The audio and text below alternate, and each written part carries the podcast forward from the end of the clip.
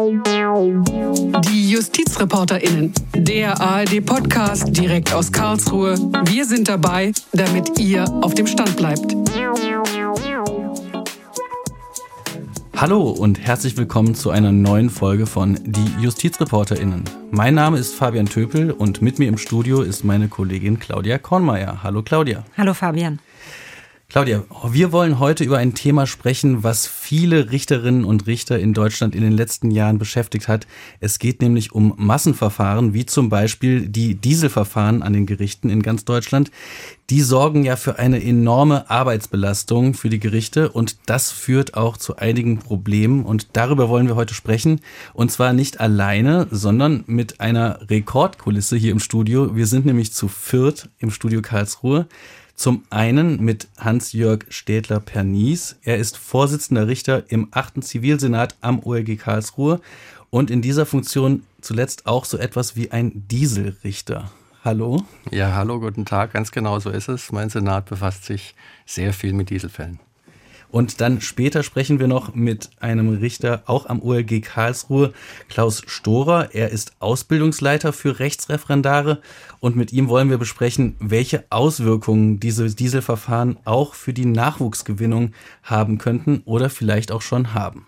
Damit sind wir als erstes bei Ihnen, Herr äh, Städler-Pernies. Wie gesagt, Sie sind sowas wie ein Dieselrichter. Wie sieht denn so die Arbeit eines Dieselrichters aus? Ja, die Arbeit hat sich tatsächlich schon ganz schön verändert. Also wir haben vorher, und deswegen sind wir auch Richter geworden, jeweils individuelle Fälle bearbeitet, ganz individuell, jedes Mal etwas völlig Neues, ein völlig neuer Sachverhalt, den wir jeweils äh, neu klären mussten. Und die Massenverfahren, ist ganz anders, zeichnen sich dadurch aus, dass eben sehr viele Fälle ganz ähnlich gelagert sind, nicht selten fast identisch. Zum Beispiel in bezüglich eines bestimmten Dieselfahrzeugs, einem bestimmten Motor, die dieselben Abschalteinrichtungen als unzulässig gerügt werden. Wie lange machen Sie das denn jetzt schon? Ja, die ersten Fälle haben wir 2020 bekommen. Das heißt, wir haben dann im Laufe des Jahres 2020 dann auch begonnen, damit das zu bearbeiten. So richtig losgegangen ist es dann 2021. Da haben wir dann schon angefangen, hunderte Fälle. Was haben Sie vorher gemacht? Ja, wir sind eigentlich ein Bausenat. Das ah. heißt, wir haben es mit Mängeln bei Bauten zu tun, wenn Häuslebauer Mängel berichtigt haben wollen an ihrem Haus, wenn die diejenigen, die das Haus gebaut haben, ähm, den Werklohn dafür haben wollten. Das war das, was wir vor allem sind und tun. Und wenn Sie jetzt diese beiden, das ist ja super unterschiedlich, würde ich jetzt mal sagen, ja. zumindest von außen betrachtet, wenn Sie das so vergleichen, macht Ihnen das eine oder das andere mehr Spaß? Ja, das ist ganz eindeutig, dass diese individuellen Fälle, die machen natürlich viel mehr Spaß, wenn man jedes Mal wieder was Neues auf dem Tisch hat, als wenn man hunderte gleichgelagerte Fälle ein Stück weit wie am Fließband abarbeitet. Da ist natürlich die Gefahr einer gewissen Abstumpfung auf Dauer gegeben. Bislang hat sie uns die Abstumpfung noch nicht erreicht. Noch nicht erreicht. Also Sie würden noch nicht sagen, es ist langweilig. Es könnte schon natürlich mehr Spannung drin sein. Ja, ich habe ich hab da mehr in die Zukunft gedacht, wenn wenn das so weitergeht, noch jahrelang, dann wird es wahrscheinlich schwierig mit dem Spannungserhalt. Wie lange brauchen Sie denn für eine Bearbeitung von einem solchen Fall? Ist das dann jetzt, dadurch, dass Sie das schon so oft gemacht haben, geht das dann sehr viel schneller? Und also wie läuft das genau ab, wenn man dann so hm. ähnliche Fälle hat? Ja, Sie sprechen jetzt wahrscheinlich von diesen Massenverfahren. Also diese Bausachen, da haben wir ja teilweise, sitzt man da eine Woche dran bis man so einen Fall gelöst hat. Ja, manchmal auch noch länger. Bei diesen Fällen, da muss man natürlich auch erstmal ins Rollen kommen. Ja, nicht? Am Anfang haben wir lange gegrübelt, wie man das löst. Aber wenn man dann einmal ein bestimmtes Problem gelöst hat, dann hat man natürlich auch seinen Baustein, den man dann einsetzen kann. Und zum Schluss haben wir es doch durchaus geschafft, so 50, 60 äh, Verfahren im Monat zu erledigen. Das können Sie dann runterrechnen, wie lange man dann dran sitzt. Also, also da rauschen schon mehrere Fälle pro Tag über meinen Tisch. Also Sie haben da jetzt auch so Bausteine, das heißt, Sie machen dann da auch Copy-Paste mittlerweile? Ja, also die Anwälte, die tragen ja bei denselben Fahrzeugen auch gleich vor. Ja, es wäre ja überraschend, wenn die unterschiedliche Antworten äh, auf denselben Vortrag von uns bekämen. Von daher haben wir natürlich unsere Textbausteine angefertigt und die wir auch nutzen. Aber wir müssen es auf jeden einzelnen Fall anpassen. Wir müssen jeden einzelnen Fall lesen, schauen, gibt es da Abweichungen, gibt es da Änderungen, beurteilen wir das immer noch gleich. Aber natürlich helfen diese Textbausteine, die auch wir haben, selbstverständlich. Das ist, wäre ineffizient, wenn wir da jedes Mal was anderes schreiben würden. Was sind denn so Unterschiede, die dann da im Detail stecken? Also können Sie da ein Beispiel nennen? Eine der Abschalteinrichtungen, die natürlich immer Gegenstand der Verfahren sind oder ganz oft und meistens sind die Thermofenster. Ja, und die Thermofenster, die haben häufig dann auch einen anderen Zuschnitt. Ja, also dann wird behauptet, sie hätten 17 bis 33 Grad sei das Thermofenster groß. Manchmal ist das unstreitig auf beklagten Seite. Dann wird das behauptet oder auf beklagten Seite wird behauptet, nein, nein, die reichen bis 70 Grad plus von minus 20 oder bis von minus 40 Grad. Manchmal ist das unstreitig, manchmal ist das aber auch wiederum streitig. Das kann dazu führen, dass wir irgendwann darüber auch mal Beweise erheben müssen. Mhm. Vielleicht so ganz kurzer Erklärbär, Thermofenster. Wir reden hier nicht von irgendwie besonders gut isolierten Autofenstern. Das dachte sondern ich nämlich erst. es geht darum, in ja. welchem Fenster die Abgasreinigung ja. funktioniert und die funktioniert dann bei sehr geringen oder sehr hohen Temperaturen nicht und dann ist halt unterschiedlich, ja. wie groß oder klein ist dieses Fenster. Ganz genau. Ja nicht so einfach alles. genau, nicht so einfach alles. Da wollte ich Sie nämlich auch noch fragen. Also ich weiß nicht, wie gut Sie sich so mit Autos, Autotechnik und so weiter, wie auch immer man das bezeichnen will, auskennen. Für mich, als ich angefangen habe, mich damit zu beschäftigen, war das alles sehr, sehr neu. Wie geht es Ihnen da? Ist es einfach für Sie gewesen oder waren das doch auch komplizierte Sachverhalte? Das sind teilweise durchaus komplizierte Sachverhalte, aber letztlich sind wir es ja ein Stück weit gewöhnt, mit komplizierten Sachverhalten auch fremde Materien zu arbeiten. Nicht? Wir, wir arbeiten im Arzthaftungsrecht und da müssen wir uns mit den Begrifflichkeiten dort, die meistens auf Latein sind, auseinandersetzen. Da ist man permanent am Googeln. Früher war man am Schirembel. Beim Baurecht ist das eigentlich, dass wir sonst tun, natürlich auch sehr viel Fachlichkeit drin, was man erstmal lernen muss. Und nicht anders ist es eigentlich bei diesen Fahrzeugen mit ihren Dieselmotoren. Irgendwann hat man diese Problematiken, so meinen wir dann doch drauf. Sie sind ja auch nicht der einzige Dieselsenat am OLG Karlsruhe. Tauschen Sie sich denn da mit den anderen Kollegen und Kolleginnen auch aus? Also zum Beispiel, was Ihre Bausteine betrifft, wie Sie es genannt haben, für, für die Sie immer wieder verwenden, aber auch wenn es um solche technischen Fragen geht? Ja, tatsächlich ähm, sind wir äh, ständig im Austausch. Wir haben da im Grunde auch ein, ein Format entwickelt bei uns im Oberlandesgericht, teilweise sogar Oberlandesgerichtsübergreifend, auch mit dem Oberlandesgericht Stuttgart, dass wir da Videokonferenzen zwischen den Senatsvorsitzenden, aber teilweise auch mit den Beisitzern abhalten, in denen wir einfach das offen besprechen, welche Probleme es gibt und wie man damit umgehen kann in dem Bestreben, eventuell da auch ähm, eine Einheitlichkeit herzustellen, weil es natürlich auch nicht schön wäre äh, für die Justiz nach außen, wenn wir unterschiedliche Lösungen für dasselbe Problem hätten. Ja. Aber bundeslandübergreifend funktioniert das noch nicht? Also da könnte wahrscheinlich mein Kollege was dazu sagen. Es gibt auch bundeslandübergreifend inzwischen schon gewisse Formate, aber an denen bin ich persönlich nicht beteiligt. Mhm. Dann äh, kommen wir da vielleicht gleich nochmal drauf zu sprechen. Ich hab, hätte noch eine letzte Frage und zwar, gibt es denn irgendetwas, was Ihnen jetzt aus Ihrer vorherigen, sprich aus Ihrer die Vor-Dieselzeit-Tätigkeit fehlt? An der richterlichen Arbeit meine ich jetzt. Ja, also gut, das eine schon angesprochen, die fehlende Individualität der Fälle. Das ist eigentlich so der große Reiz unseres Berufs, dass wir ständig wieder mit Neuem konfrontiert werden und Neues zu regeln haben. Zum anderen auch sicherlich, die mündlichen Verhandlungen laufen ganz anders ab. Ja, also wir versuchen natürlich als Zivilrichter häufig, weil sich das anbietet, weil das auch häufig einen Mehrwert hat, auch eine Einigung zu erzielen zwischen den Parteien in dem Wege eines Vergleichs. Und das ist bei diesen Verfahren praktisch so nicht möglich. Und warum? Ja, Warum, das müssen Sie die Hersteller und die Verbraucheranwälte äh, fragen. Es wird nicht offengelegt uns gegenüber, welche Arten von Vergleichen geschlossen werden. Es gibt dann Vergleiche, allerdings nicht bei uns im Gerichtssaal, sondern dann wird das verbunden mit einer Rücknahme der Berufung, mit einer Rücknahme der Klage. Und wir erfahren im Grunde auf diesem Wege nur indirekt, dass die Parteien sich außergerichtlich verglichen haben. Warum, kann ich Ihnen so direkt nicht beantworten. Mir hat eine Richterin gesagt, die auch viel mit solchen Fällen zu tun hat, dass sie sich mehr Veröffentlichung von äh, Entscheidungen wünschen würde, dass man eben auch auf dieses Wissen aufbauen kann, was dann vielleicht an anderen Gerichten schon da ist. Gibt es da von Ihrer Seite auch irgendwie Wünsche, Ideen, was, was das Ganze noch effektiver machen könnte? Tja, also ich muss zugeben, dass es mir eher fast umgekehrt geht. Wenn ich nachschaue, was es ähm, alles an Veröffentlichungen gibt, dann ist es ein solcher riesiger Berg von Veröffentlichungen in Dieselverfahren schon, dass es schon sehr unübersichtlich geworden ist. Also unser Senat hat auch in diesem Bereich mehr veröffentlicht als äh, in allen anderen Bereichen zuvor. Ähm, ich denke tatsächlich, die Veröffentlichungspraxis hat deutlich zugenommen. Daran sollte es eigentlich nicht scheitern. Ist denn ein Ende absehbar? Also wird es langsam weniger oder dürfen Sie bald wieder andere Fälle bearbeiten oder äh, geht das jetzt die nächsten Jahre so weiter?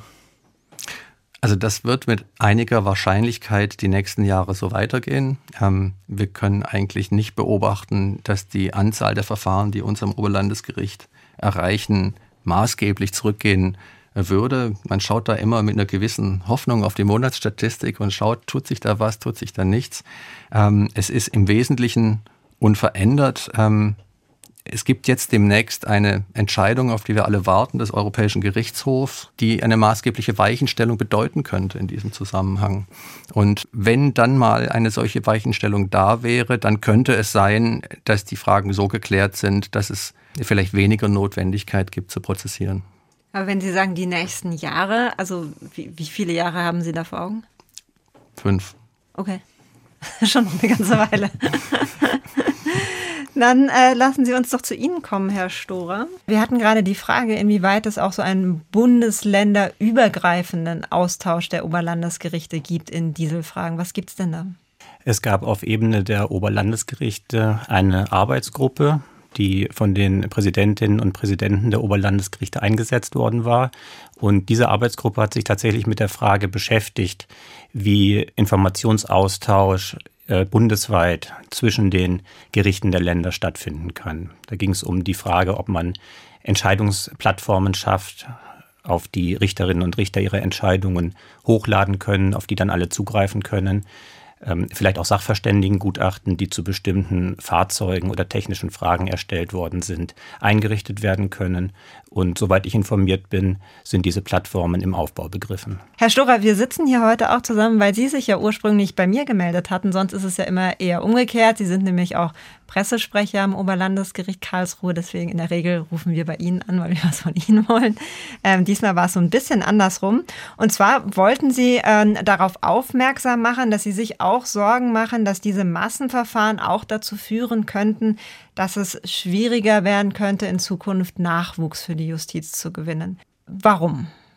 Ja, es war ja so, Frau Kornmeier, dass wir ähm, nicht nur in dem Zusammenhang, sondern sonst auch, auch eine proaktive Öffentlichkeitsarbeit machen und eine Pressemitteilung veröffentlicht hatten zu einem bestimmten Urteil in einer Dieselsache und das auch über unseren Twitter-Account gesteuert hatten. Und ich hatte dann gesehen, dass sie das geteilt hatten und sich dafür interessieren und dann diesen Aspekt ähm, mal versucht zu formulieren.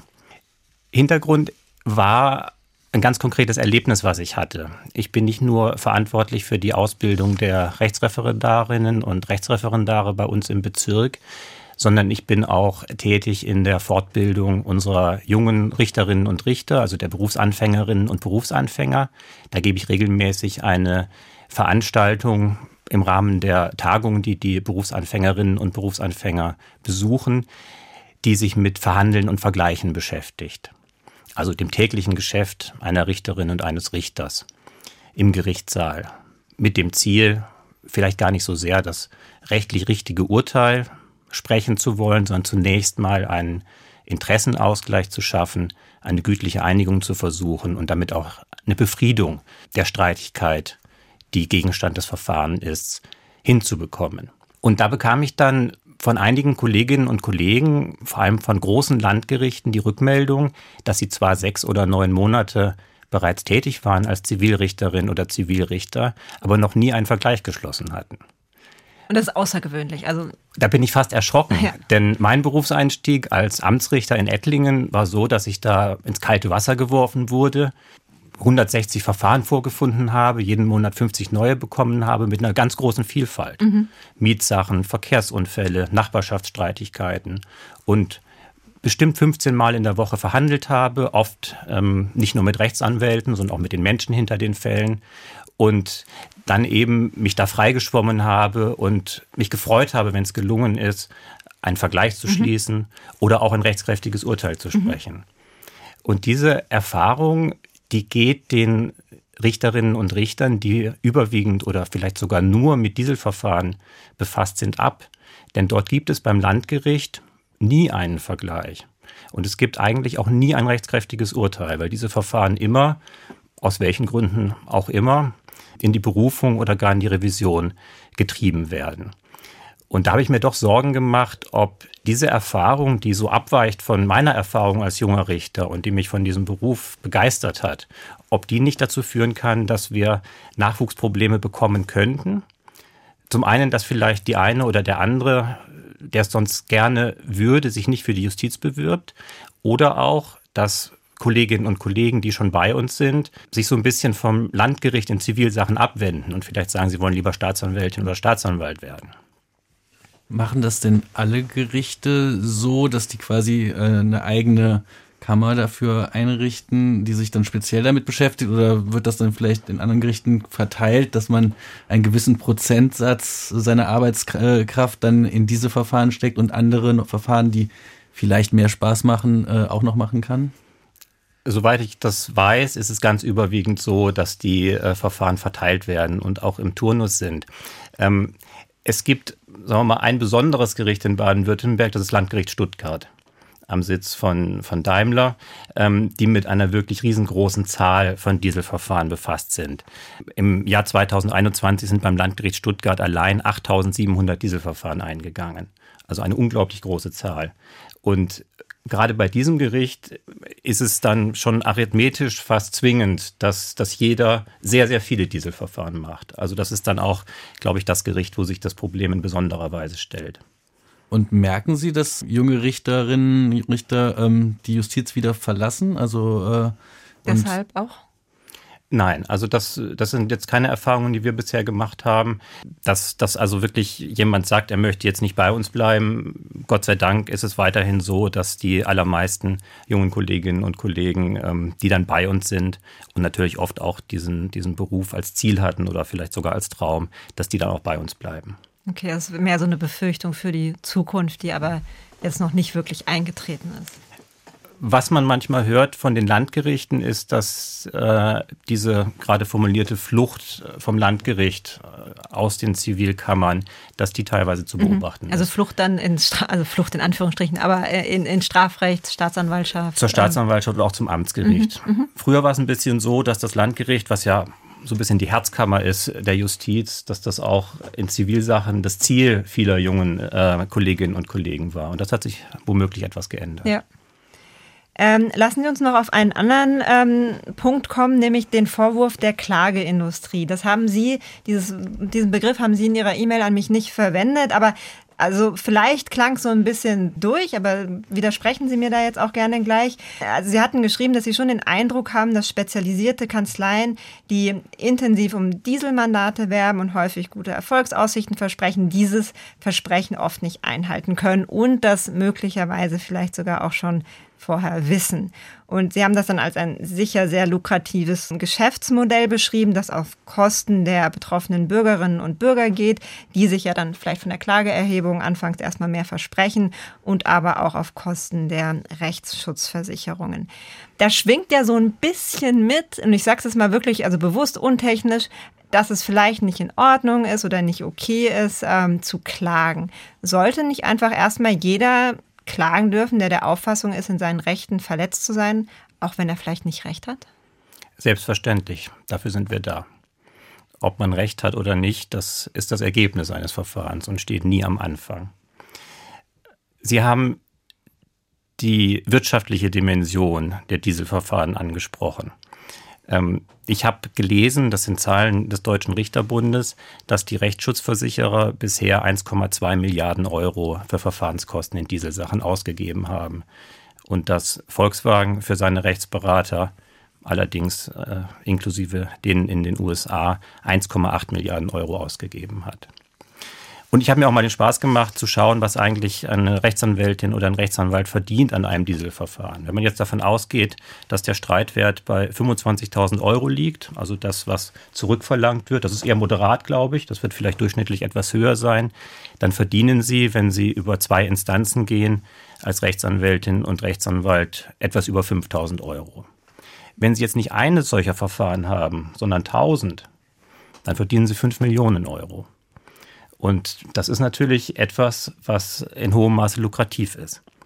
Und gleichzeitig beobachtet man, das, das kennen Sie vielleicht auch, dass wenn man im Internet surft, dass immer wieder mal Werbung aufploppt, ob man ein Dieselauto fährt.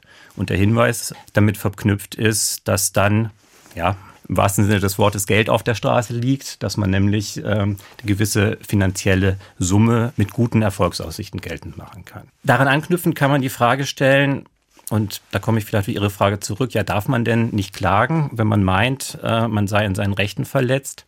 Die ich mit selbstverständlich beantwortet habe. Die Frage, wofür ist denn Justiz da?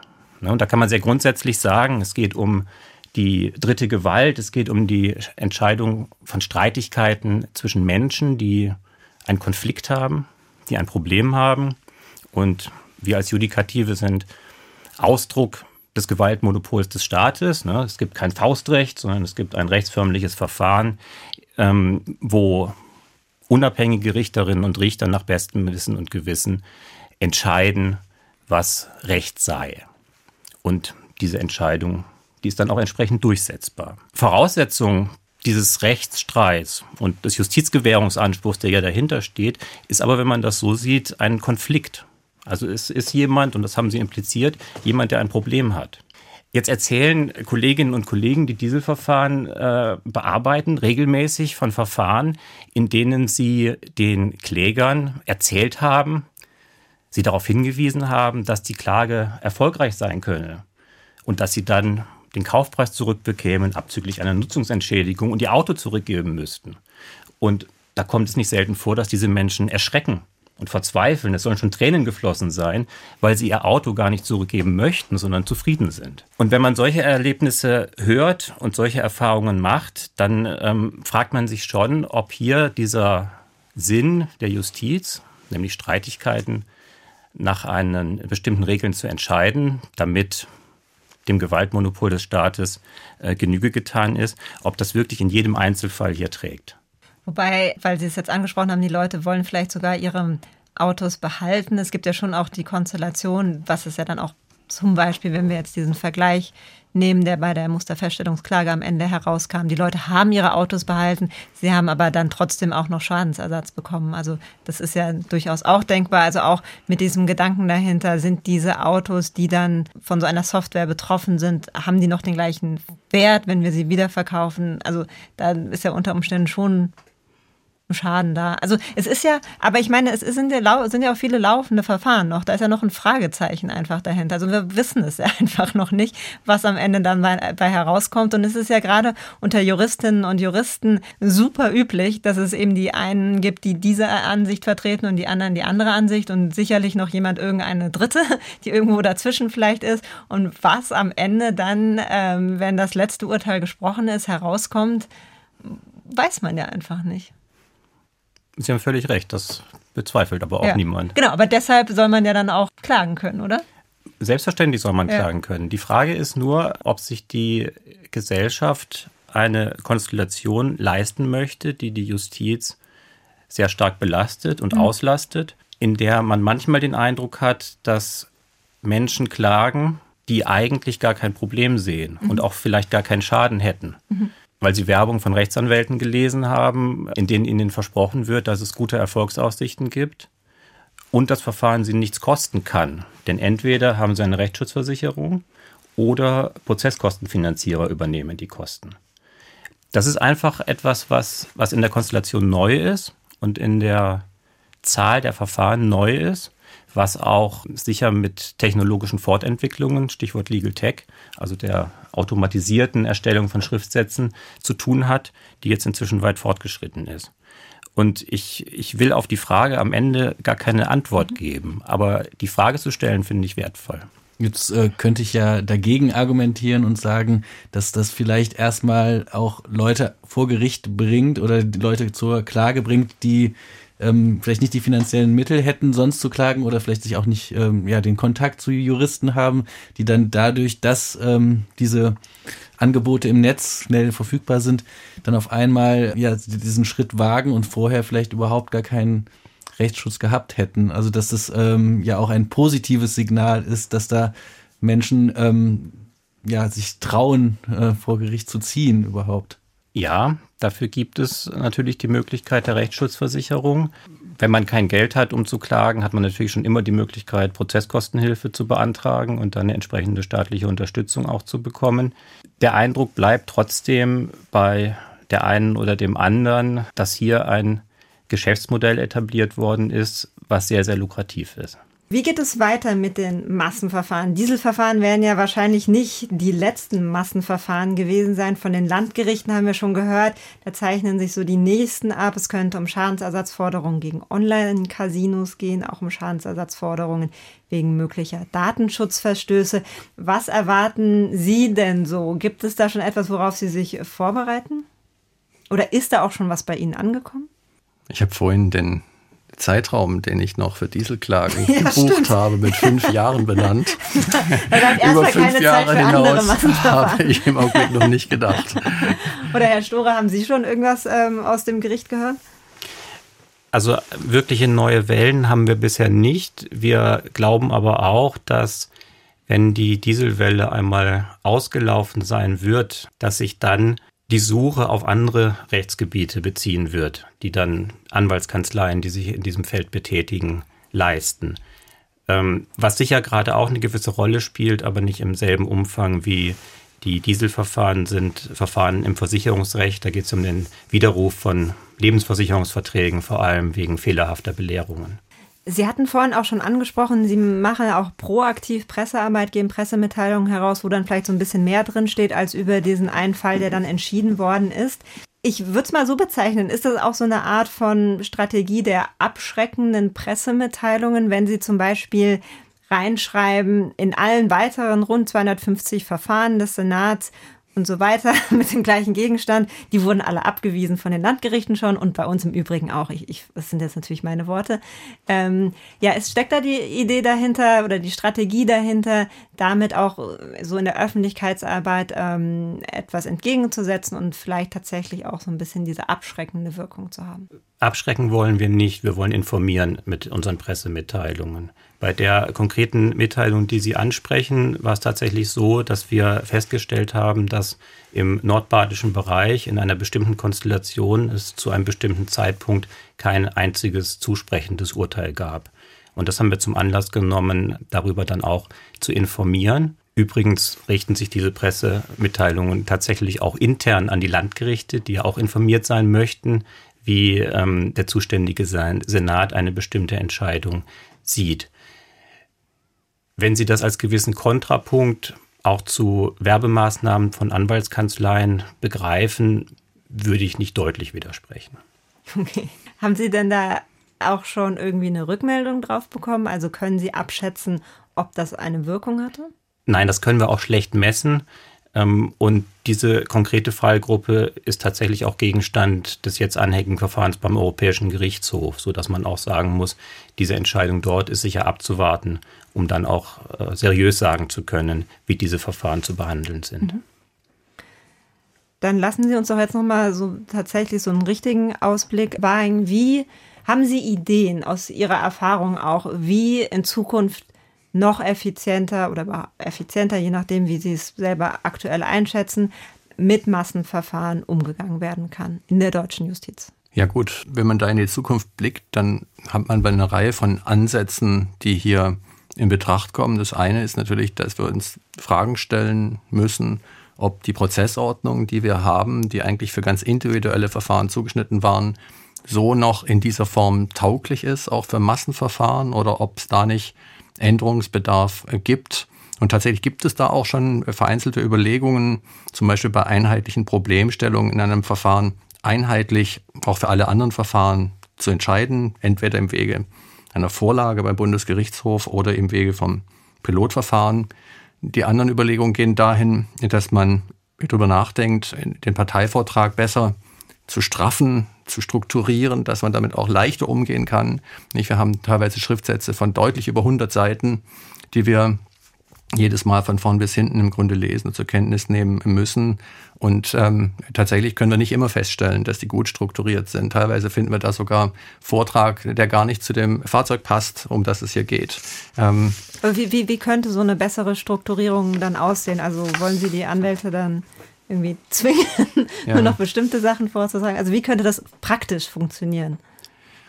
Also letztlich ist das natürlich eine Frage, die sich an den Gesetzgeber richtet, nicht an uns. Aber die Vorschläge, die im Raum stehen, die gehen dahin, diesen, den Vortrag ein bisschen zu begrenzen, aber auch zu verlangen, dass bestimmte Punkte dort abgehandelt werden, wo sie auch anzusprechen sind und nicht an einer völlig anderen Stelle, also nicht auf Seite 99 des Schriftsatzes, wenn er eigentlich auf Seite 15 gehört, um es mal so vereinfacht ähm, äh, zu sagen.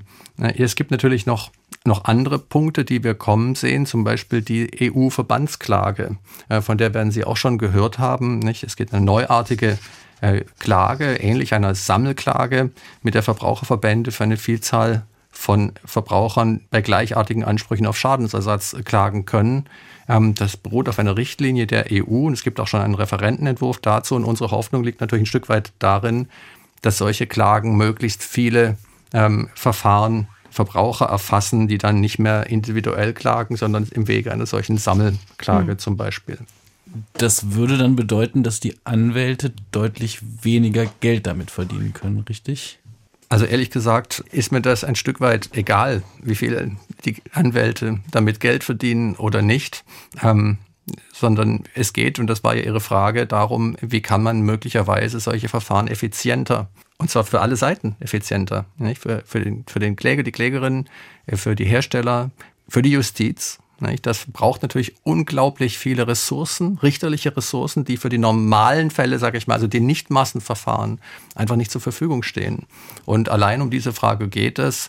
Welche Kostenfolgen da für die Rechtsanwälte dran geknüpft sind, die möcht, das möchte ich nicht beantworten da fällt mir gerade wieder das, äh, der Vergleich ein, der ja auch quasi auch äh, diese Gründe vielleicht auch hatte, ne? dass es effizienter ist, dass es schneller geht und weniger äh, Arbeit auch äh, für, für die Richterinnen und Richter bedeutet. Also das war ja auch ein, ein äh, Vehikel, was das gewährleisten sollte.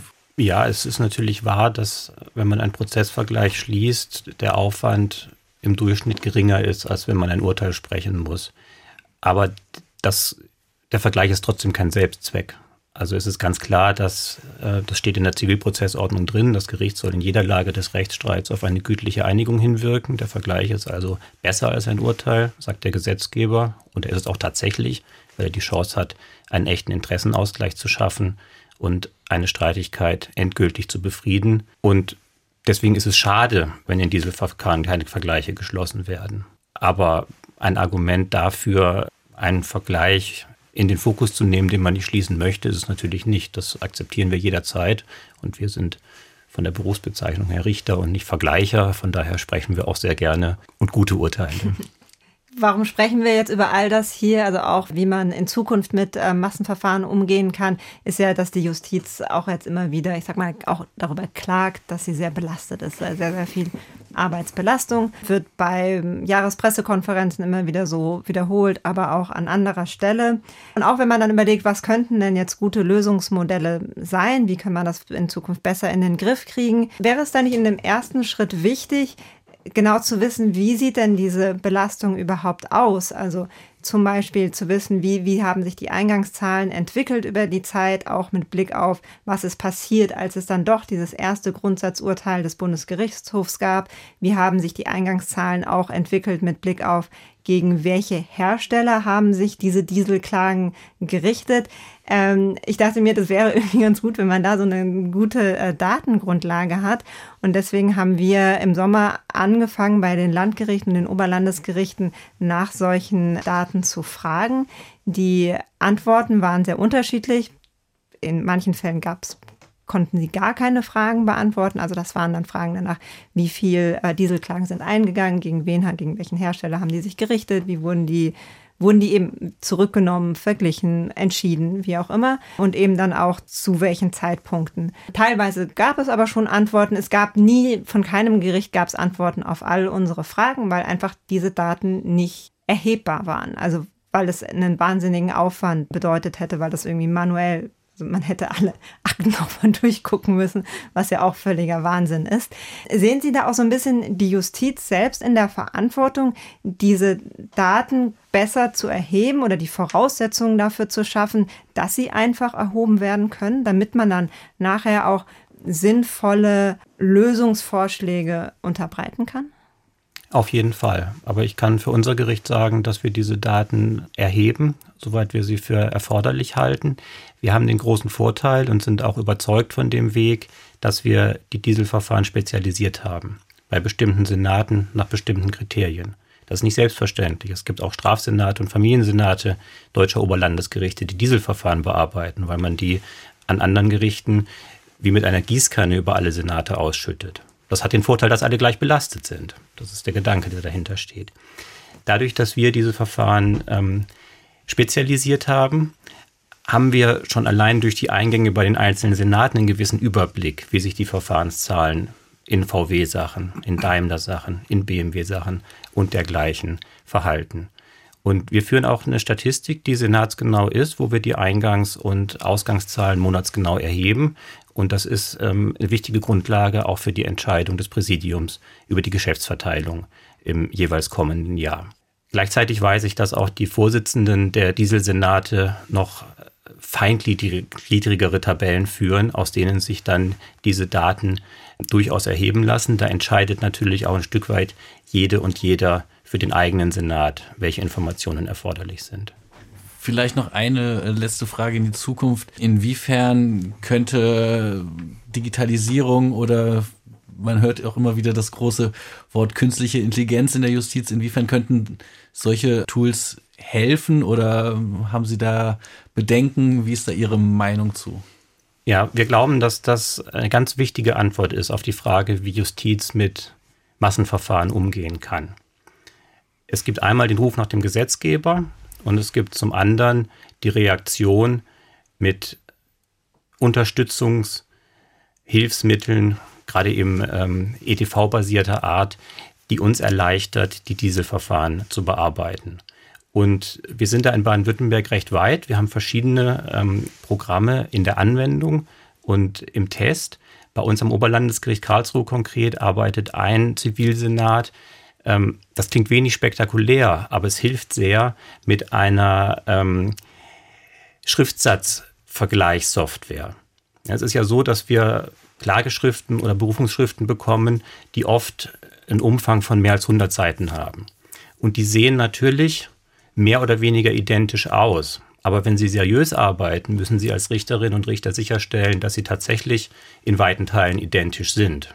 Und das geht, wenn man es händisch macht, nur so, dass man den Schriftsatz komplett liest, obwohl man ihn im Zweifel schon 80 Mal gelesen hat. Und da gibt es einfach Computerprogramme, da können Sie beide Schriftsätze hineingeben und dann werden konkret die Abweichungen, wenn es welche gibt, farblich markiert und dann weiß man sofort, dieser Schriftsatz ist der bekannte oder er hat hier und da Abweichungen. Das bringt schon einen erheblichen Zeitgewinn und wirkt auch der Langeweile entgegen. Beim Oberlandesgericht Stuttgart ist man einen Schritt weiter. Da geht es darum, dass versucht wird, und das wir vielleicht auch eher dann schon in dem Bereich, den man künstliche Intelligenz nennen kann, wirklich, die Verfahren automatisch zu strukturieren.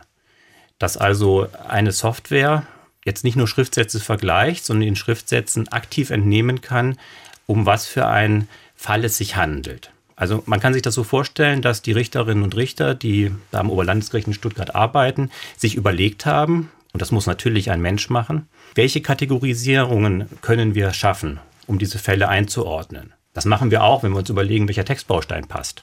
Ähm, das macht aber da die Software. Die liest also heraus, zum Beispiel, um welchen Hersteller geht es? Um welchen Motor geht es?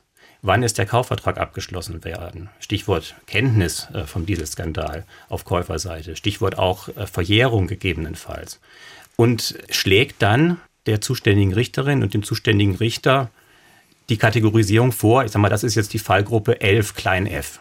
Und das muss natürlich überprüft werden, aber das ist dann eine große Hilfe, weil dann die Richterin der Richter weiß, da brauche ich meinen Textbaustein, der zum Fall 11f von uns passgenau konfiguriert worden ist. Und das ist etwas, was, was am, Land, am Oberlandesgericht in Stuttgart passiert und was natürlich auch erhebliche Chancen bietet.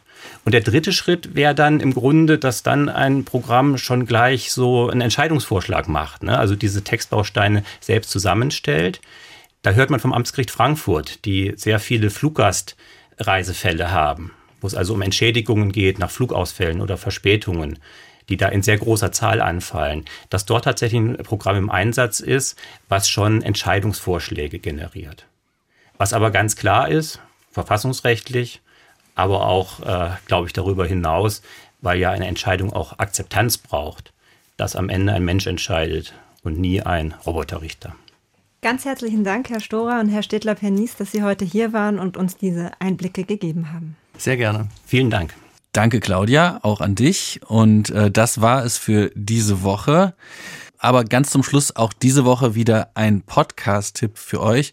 Und zwar geht es um einen neuen Podcast, der sich mit der Hackergruppe Anonymous auseinandersetzt. Und da hören wir mal kurz rein.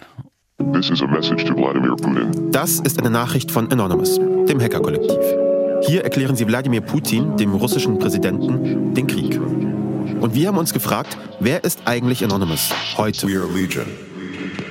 Und sind auf eine Geschichte gestoßen voll verdeckter Operationen, Spioninnen und Menschen, die online in den Krieg ziehen. But I don't care even if I die doing what I do. Legion, Hacking Anonymous. In der ARD Audiothek und überall, wo ihr Podcasts hört. Den kann ich wirklich sehr empfehlen. Drei Folgen sind bislang schon erschienen und er ist auf jeden Fall sehr spannend. Wenn euch dieser Podcast gefallen hat, dann schickt ihn gerne im Freundeskreis rum. Das hilft uns immer sehr und schreibt uns gerne, wenn ihr Feedback habt, an justizreporterinnen.swr.de. Wir bekommen da auch immer ganz tolle Themenvorschläge, die wir versuchen umzusetzen. Und das war es dann auch für diese Woche. Nochmal danke an unsere Gäste und danke an meine Kollegin Claudia Kornmeier. Wir hören uns nächste Woche wieder und sagen Tschüss und bis dann.